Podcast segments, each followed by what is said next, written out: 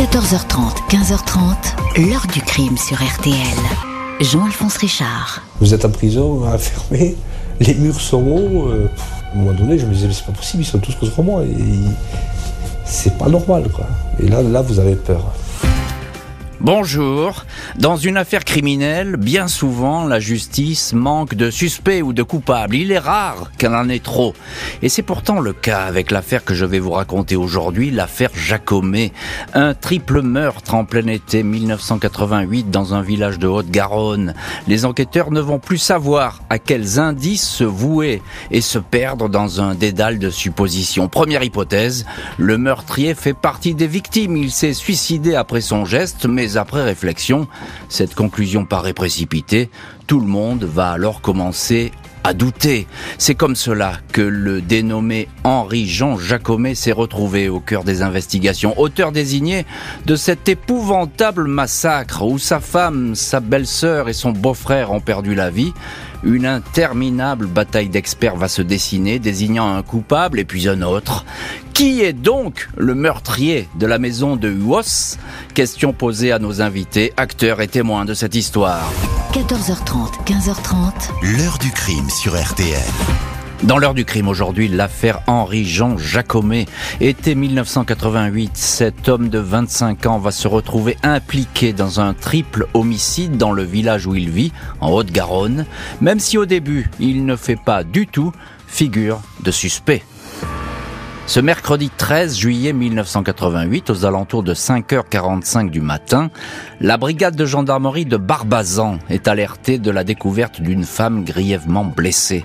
Elle gît dans la cour d'une grosse maison blanche au numéro 6 de la rue de la Grotte, dans le village de Wos.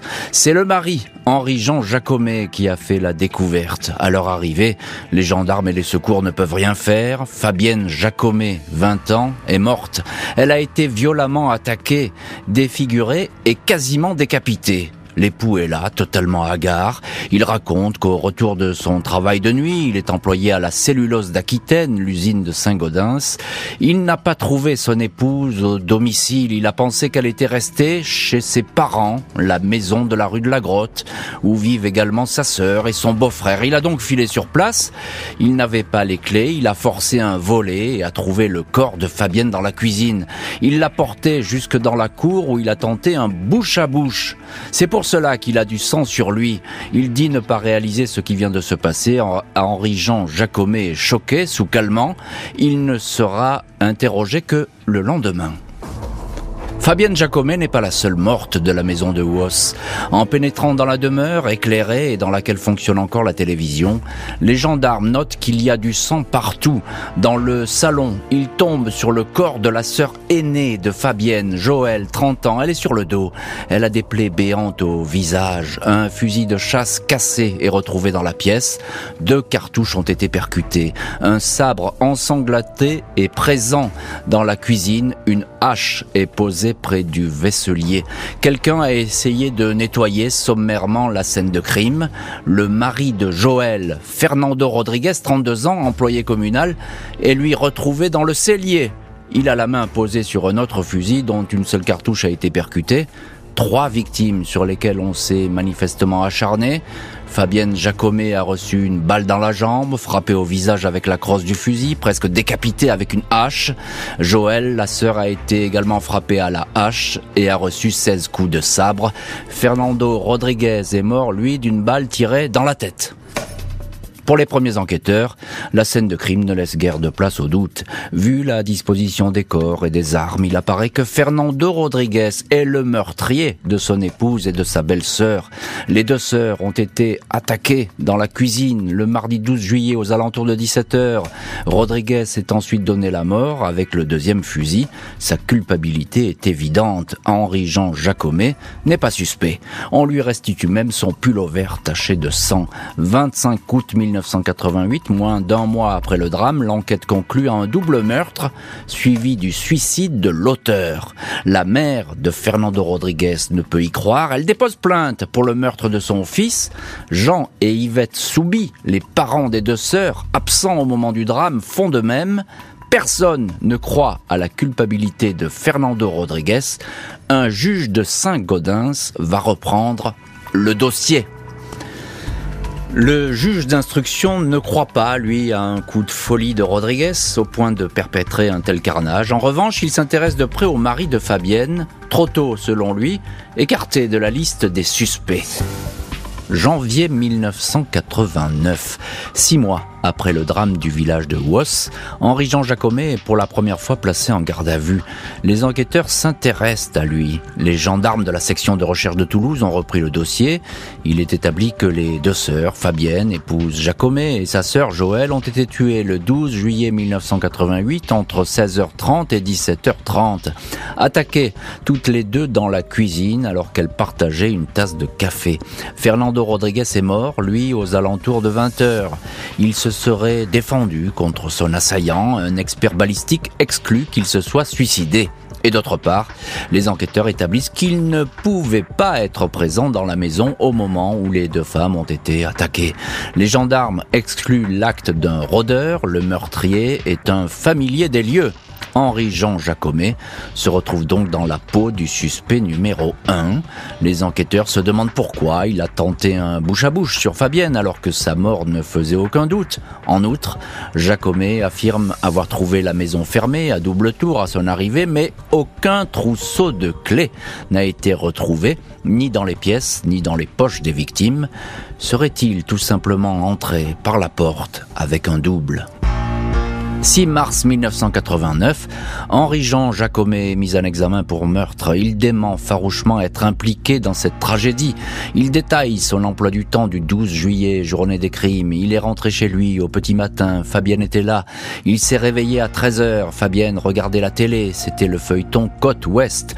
Il est sorti et revenu à 15 heures et a fait une sieste jusqu'à 18 heures. Il n'aurait donc pas d'alibi au moment où les deux sœurs ont été tuées. Il dit qu'à son réveil, il a trouvé un mot de Fabienne. On t'attend, je suis chez moi, gros bisous. Il est allé la retrouver rue de la Grotte vers 19h, mais il n'y avait personne. Il a ensuite pris l'apéritif avec Thierry, un ami, jusqu'à 20h15, 20h20. Avant de repartir à l'usine pour son travail de nuit, il est repassé à la maison de ses beaux-parents, toujours fermée. Il a téléphoné depuis son travail, mais n'a pas eu de réponse. En rentrant, son épouse n'était toujours pas là. C'est à ce moment qu'il a filé chez les beaux-parents et a découvert le bain de sang. Le juge estime que Jacomet ne dit pas la vérité. Les enquêteurs se penchent donc sur un possible mobile. Ils apprennent que le couple Jacomet battait de l'aile et que Fabienne trouvait la vie imposée par son mari beaucoup trop rude.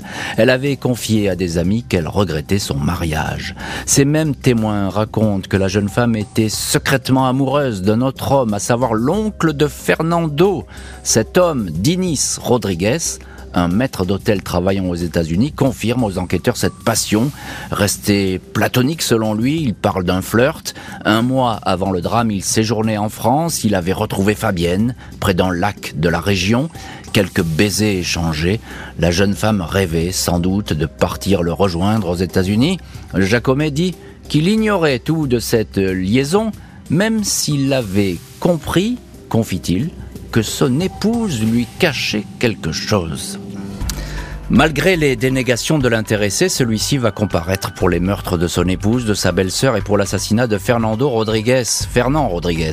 Les lourdes accusations vont-elles porter? 6 juin 1995, sept ans après la tuerie de Huos, Henri-Jean Jacomet comparaît libre devant la cour d'assises de la Haute-Garonne à Toulouse. Il a désormais 32 ans, crâne dégarni, regard impénétrable. Il n'a jamais cessé de clamer son innocence. Il reste sur ses positions, ne semble manifester aucune impatience ni exaspération, le plus souvent silencieux.